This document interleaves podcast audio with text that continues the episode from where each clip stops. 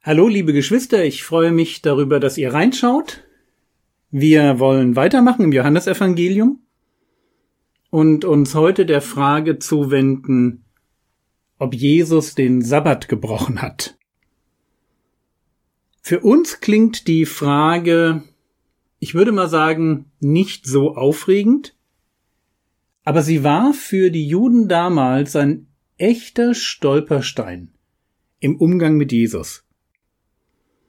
Und auch wir müssen die Frage vielleicht klären, weil es gibt im Internet doch die ein oder andere Gruppe, auch ich nenne sie mal christlicher Irrlehrer, die gerne behaupten, dass wir als Christen noch den Sabbat halten müssten. Und wenn wir das nicht tun, und wir tun das ja nicht, wir treffen uns bitteschön am Sonntag zum Gottesdienst, warum eigentlich? Ja, warum halten wir den Sabbat nicht?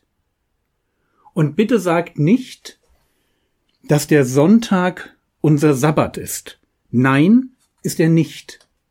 Der Sabbat war der Feiertag der Juden und die Christen haben sich von Anfang an nicht am Sabbat getroffen, sondern am ersten Tag der Woche. Da heißt es in Apostelgeschichte 20, Vers 7. Am ersten Tag der Woche aber, als wir versammelt waren, um Brot zu brechen, unterredete sich Paulus mit ihnen, da er am folgenden Tag abreisen wollte, und er zog das Wort hinaus bis Mitternacht. Wir merken, die ersten Christen haben sich am ersten Tag der Woche getroffen. So, jetzt zurück zu unserem Problem, das der Herr Jesus bekommt, als er am Sabbat heilt. Ich lese uns Johannes 5, die Verse 15 bis 18. Der Mensch ging hin und verkündete den Juden, dass es Jesus war, der ihn gesund gemacht hatte. Und darum verfolgten die Juden Jesus, weil er dies am Sabbat getan hatte. Jesus aber antwortete ihnen, Mein Vater wirkt bis jetzt und ich wirke.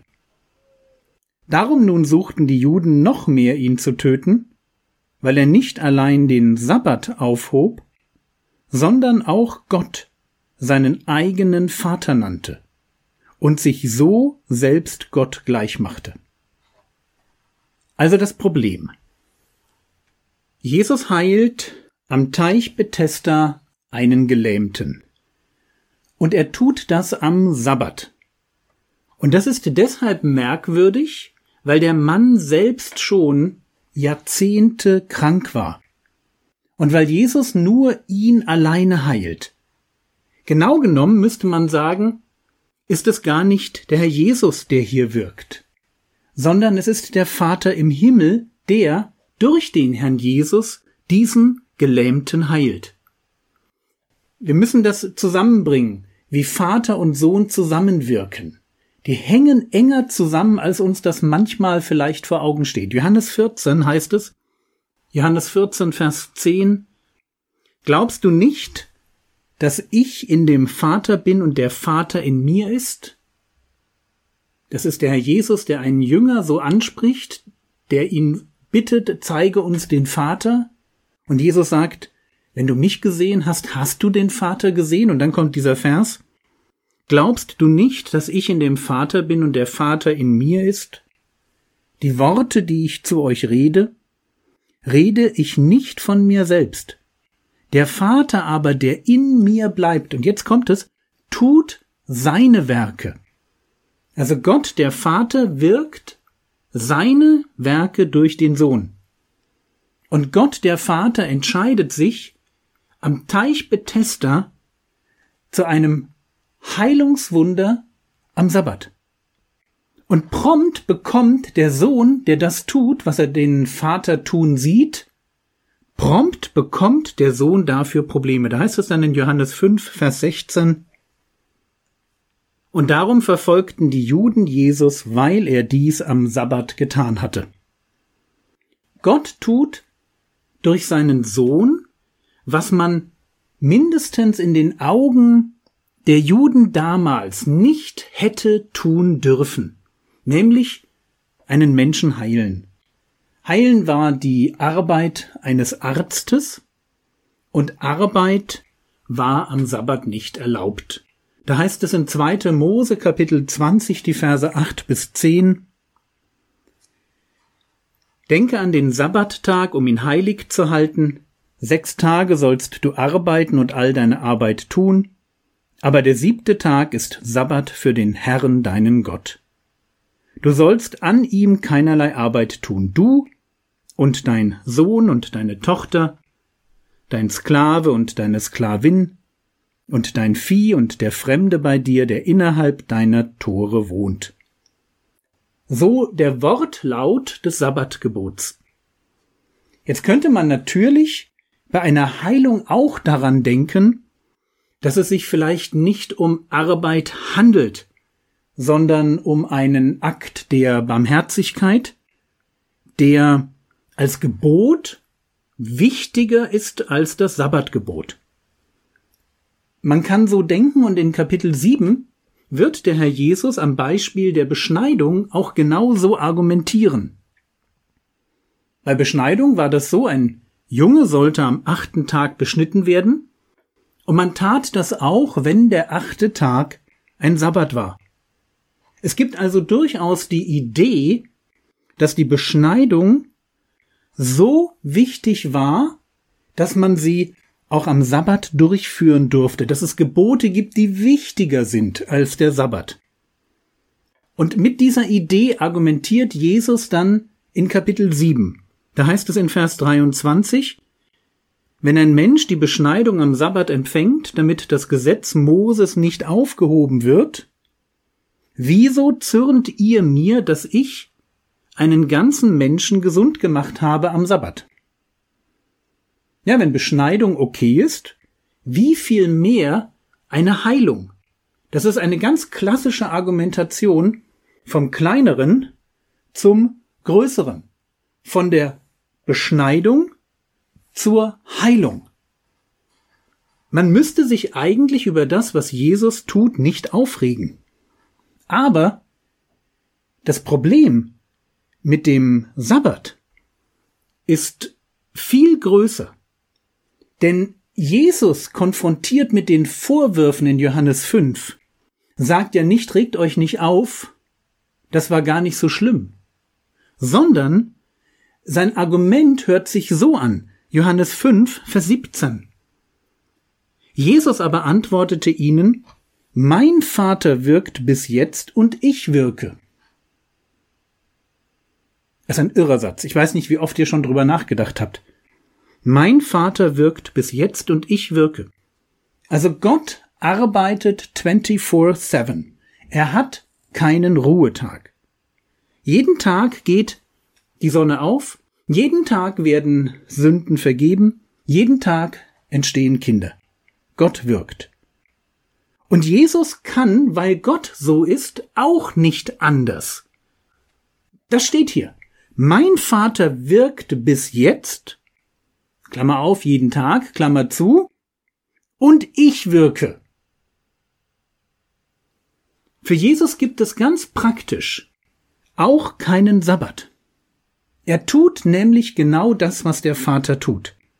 Und deshalb ist es aus einer jüdischen Perspektive völlig richtig zu behaupten, dass Jesus den Sabbat aufgehoben hat.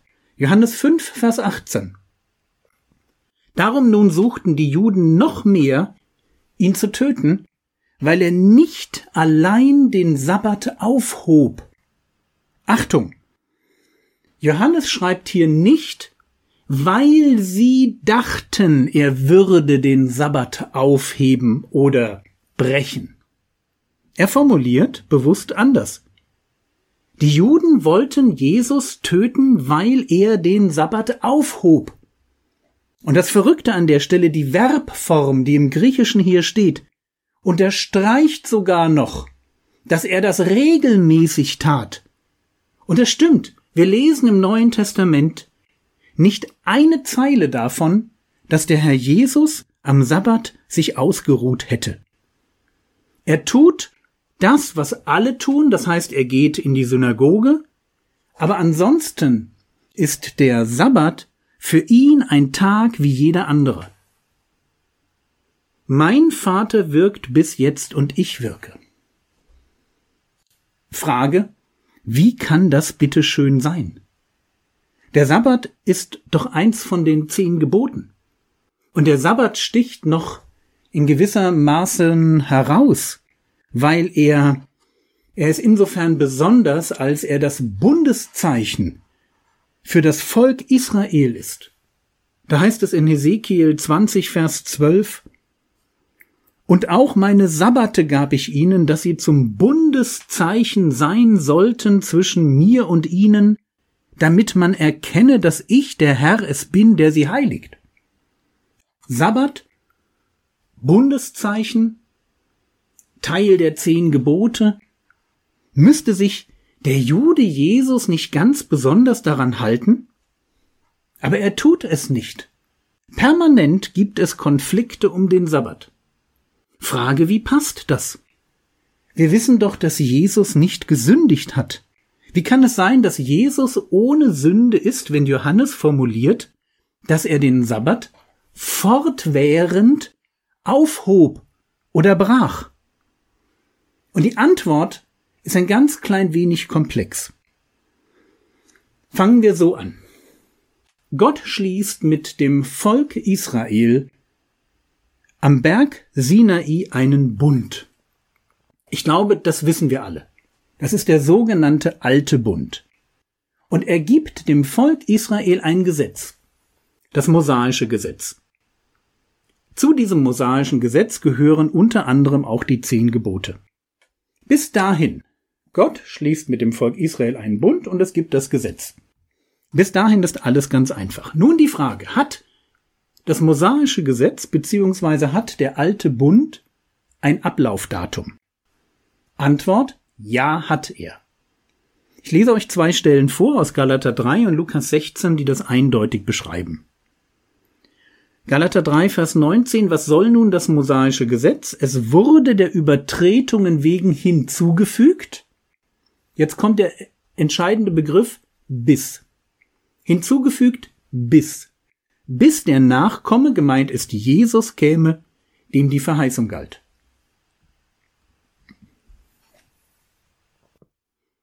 Das Gesetz gilt bis. Und dann heißt es in Lukas 16, Vers 16, das Gesetz und die Propheten, gemeint sind die Regeln des alten Bundes.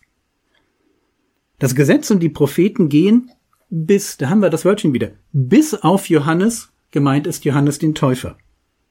Von da an wird die gute Botschaft vom Reich Gottes verkündigt und jeder dringt mit Gewalt hinein.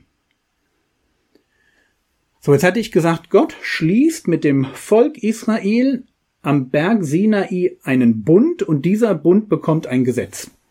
Und dieses Gesetz geht wohin? Bis zu Johannes den Täufer. Das mosaische Gesetz endet mit dem Predigtdienst von Johannes dem Täufer. Mit dem Auftreten des Messias verliert das mosaische Gesetz seine Bedeutung. Oder um den Herrn Jesus an der Stelle zu zitieren in Matthäus 5, Vers 18, Meint nicht, dass ich gekommen sei, das Gesetz oder die Propheten aufzulösen. Der Jesus sagt, ich bin nicht gekommen, um die einfach nur nur beiseite zu schieben und zu sagen, brauchen wir nicht mehr.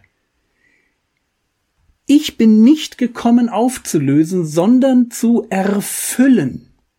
Und das ist jetzt ein ganz entscheidender Begriff. Erfüllen ist das Wort, das wir verstehen müssen. Jesus erfüllt das Gesetz und die Propheten. Also alle Vorschriften des alten Bundes. Aber nicht im Sinne von, dass er sich dran hält. So verwenden wir das Wort erfüllen auch. Bei ihm bedeutet erfüllen etwas anderes. Erfüllen im Sinne von voll machen. Ich bin gekommen, voll zu machen. Das Gesetz bereitet etwas vor, nämlich sein Kommen, und er macht das voll. Und er macht es auf zweierlei Weise voll, bringt es auf zweierlei Weise zum Abschluss. Schaut man sich das mosaische Gesetz ein ganz klein bisschen genauer an Und was ich jetzt sage, ist eine leichte Vereinfachung, aber sie hilft, um zu verstehen, worum es geht. Schaut man sich das mosaische Gesetz an, dann finden wir zwei Sorten von Geboten. Die eine Sorte, das sind die moralischen Gebote. Gebote, die mit dem Charakter Gottes zu tun haben. Neun von den zehn Geboten sind moralische Gebote.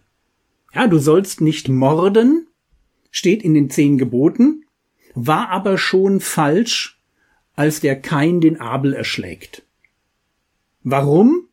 Du sollst nicht morden, ist ein moralisches Gebot und gilt, weil Gott ein Gott des Lebens ist. Und als Gott des Lebens ist er gegen Mord. Das sind moralische Gebote. Du sollst nicht morden, nicht stehlen, nicht neidisch sein. Dein ganzer Umgang mit Gott muss stimmen. Und Jesus erfüllt, macht diese moralischen Gebote voll. Wodurch?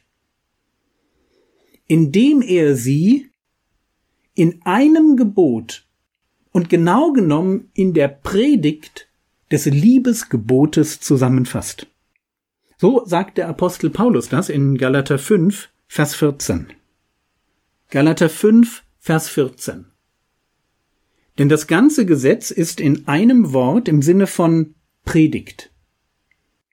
Das ganze Gesetz ist in einem Wort erfüllt worden, indem du sollst deinen Nächsten lieben wie dich selbst. Indem Jesus durch seine Predigt ein in den Augen der Juden nebensächliches Gebot. Aus 3. Mose 19, 18. Da steht, dass du sollst deinen Nächsten lieben wie dich selbst. Indem Jesus dieses Gebot nimmt, heraushebt, zum Leitmotiv aller Ethik erklärt und mit seinem Sterben am Kreuz vorlebt, was er meint, ist zum Thema Moral alles gesagt, was man sagen kann und alles gesagt, was wir wissen müssen. Damit ist dieses Thema, wie lebe ich richtig, erfüllt. Das gesamte Gesetz, alle die Gebote waren dazu da, die Predigt, die zentrale Stellung dieses einen Gebotes herauszuarbeiten. Und Jesus erfüllt indem er diesen Bezug herstellt und diese Predigt hält.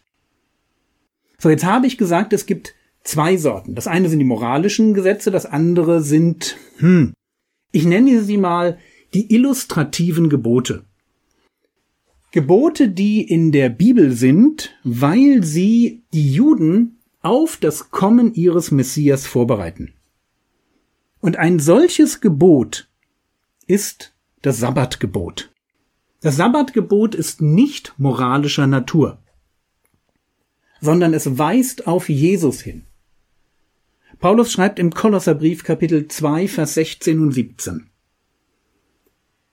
So richte euch nun niemand wegen Speise oder Trank oder betreffs eines Festes oder Neumondes oder Sabbats.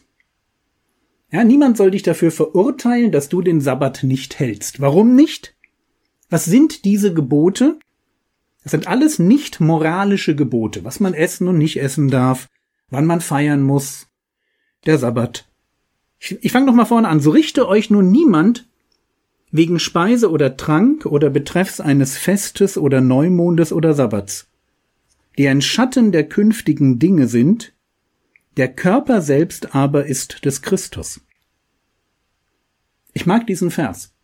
Er erklärt das Verhältnis der nicht moralischen Gebote zu dem Herrn Jesus. Wie ein Körper einen Schatten wirft, wirft die Ankunft des Messias in der Welt ihren Schatten voraus. In bestimmten Geboten des mosaischen Gesetzes geht es nicht darum, eine Moral zu verkündigen, sondern es geht darum, auf den Messias hinzuweisen. Und der Sabbat ist genau so ein Gebot. Paulus sagt hier, lasst euch nicht dafür richten, dass ihr den Sabbat nicht einhaltet. Der Sabbat ist nur ein Schatten. Er ist nicht die eigentliche Sache. Der Sabbat steht als Tag, an dem man ausruht für das Konzept Ruhe. Also er ist eine Illustration für etwas viel Größeres. Er ist eine Illustration für die Ruhe, in die wir eingehen, wenn wir an den Messias gläubig werden. Ihr könnt das gerne in Hebräer 4 nochmal nachlesen. Für die Juden wies ein Tag in der Woche auf den Messias hin. Und dieser eine Tag will Woche für Woche deutlich machen, dass wir den nicht verpassen dürfen, der uns in seine Ruhe einlädt, den nicht verpassen dürfen, bei dem wir wirklich zur Ruhe kommen. Nicht in eine Ruhe von der alltäglichen Arbeit. Das ist nicht die Ruhe, in die Jesus uns einlädt, sondern in die Ruhe, die uns beim Messias völlig zur Ruhe kommen lässt weil wir bei dem Herrn Jesus nämlich viel mehr finden als nur einen Tag Pause. Und jetzt möchte ich gern den Sack zubinden. Das mosaische Gesetz hat, das haben wir gesehen, ein Ablaufdatum. Es endet mit dem Erscheinen des Messias. Die moralischen Gebote finden im Liebesgebot ihre Vollendung und die illustrativen Gebote finden im Erscheinen des Messias ihre Erfüllung. Die illustrativen Gebote sind wie Wegweiser. Sie weisen auf den Messias hin und in dem Moment, wo er da steht, verlieren sie tatsächlich ihre Bedeutung. Die Frage, wie kann es sein, dass Jesus ohne Sünde ist, wenn Johannes formuliert, dass er den Sabbat aufhob oder brach? Dieser Frage sind wir nachgegangen. Und die Antwort ist ganz einfach. Der Sabbat als Gebot war zu einem Ende gekommen. Sein Ziel war, auf Jesus hinzuweisen. Und indem Jesus da steht, steht vor uns der Herr des Sabbats. So wird er bei Matthäus, bei Markus und bei Lukas bezeichnet. Der Sabbat dient ihm, indem er illustrativ auf ihn hinweist, nicht umgekehrt. Nochmal ein Beispiel dazu, weil das vielleicht auch neue Gedanken für den einen oder anderen sind. Wenn ihr die A9 hochfahrt, dann finden sich da Schilder, auf denen steht, wie viele Kilometer noch bis Berlin. Ja, Berlin 400 Kilometer, 300 Kilometer, 200 Kilometer. Das geht so lange bis zu dem Schild, wo dann drauf steht Berlin. Und in dem Moment, wo ich über die Stadtgrenze fahre, haben alle die Wegweise, an denen ich vorher vorbeigefahren bin, die haben alle ausgedient. Sie waren dazu da, dass ich die Stadt finde. Und in dem Moment, wo ein Jude vor Jesus stand, hatte der Sabbat ausgedient. Er hatte ihn mit dem zusammengebracht, für den der Sabbat stand. Er hat ihn quasi wie so ein Wegweiser zu der Ruhe gebracht, in die Jesus jeden Menschen einlädt. Matthäus 11, 28 kommt her zu mir, all ihr mühseligen und beladenen. Ich werde euch Ruhe geben. Lasst uns heute im Austausch drei Sachen miteinander betrachten. Zum einen, lasst uns einmal reihum vielleicht darüber reden, wo haben wir ganz besonders bei unserer Bekehrung erlebt, dass wir zur Ruhe gekommen sind? Ja, diese Einladung des Herrn Jesus, du kannst bei mir Ruhe finden. Wo war das in unserem Leben so ganz, ganz greifbar bei der Bekehrung. Welche Aspekte des zur Ruhe gekommen Seins in Jesus sind dir ganz besonders kostbar? Oder vielleicht mit anderen Worten, welche Ängste hat Gott dir bei der Bekehrung genommen? Erste Frage. So ein bisschen Reihe rum, damit wir so eine Idee davon bekommen, was das heißt, bei Jesus zur Ruhe zu kommen. Zweiter Punkt. bitte formuliert nochmal mit eigenen Worten den Unterschied zwischen den beiden Sorten von Geboten im mosaischen Gesetz. Und versucht einfach mal für beide Sorten noch ein paar Beispiele zu finden, okay? Drittens würde euch bitten, dass ihr Römer 13, die Verse 8 bis 10 lest und kurz darüber austauscht, wie das Verhältnis ist von den moralischen Geboten zum Liebesgebot. Dass ihr darüber auch noch ein bisschen redet und auch das noch ein Stück mehr sich bei euch verinnerlicht. Das war's für heute. Vielen Dank fürs Zuhören. Sorry, wenn das heute ein bisschen komplizierter war. Der Herr segne euch. Amen.